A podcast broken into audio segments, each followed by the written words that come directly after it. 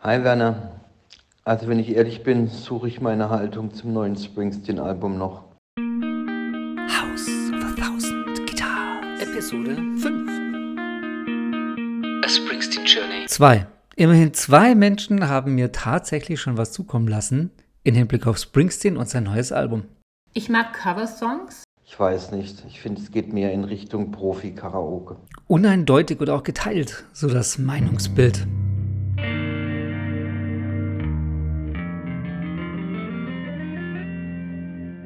Die drei Lieder, die mir besonders im Ohr geblieben sind, When She Was My Girl, Night Shift und The Sun Ain't Gonna Shine Anymore. Keine Frage, starke Songs. Ich will das Album nicht abwerten, ich mag es.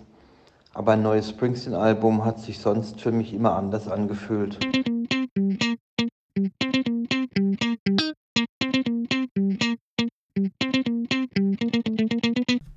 Euphorie klingt definitiv anders und man fragt sich, was Holger, die männliche Stimme, die wir hören, vermisst. Wie hat sich ein Springsteen-Album denn sonst angefühlt?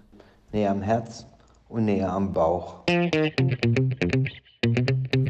Die unterschiedliche Rezeption mag sich auch so erklären. Springsteen-Fans wollen Springsteen und am liebsten originär und durch und durch und Neues von ihm.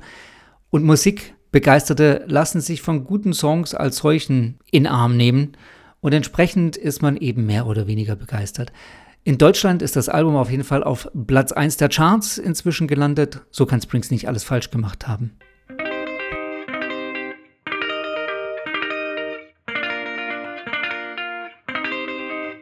Dazu auch nochmal Nicole, unsere weibliche Stimme.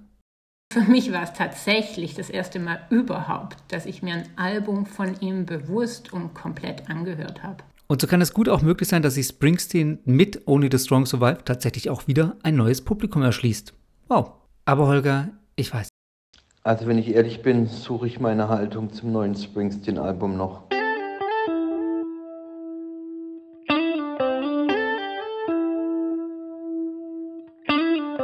Ich bin überzeugt, liebe Holger, auch du findest deinen Zugang noch und gemeinsam finden wir auch wieder mega viel Spaß nächstes Jahr, wenn der Boss auf der Bühne steht.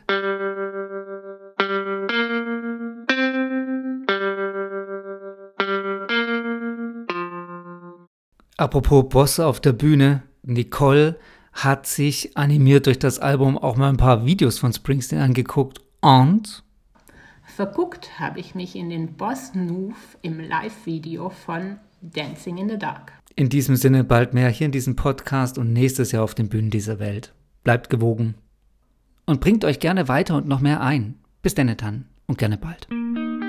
House of a Thousand Guitars. Episode 5.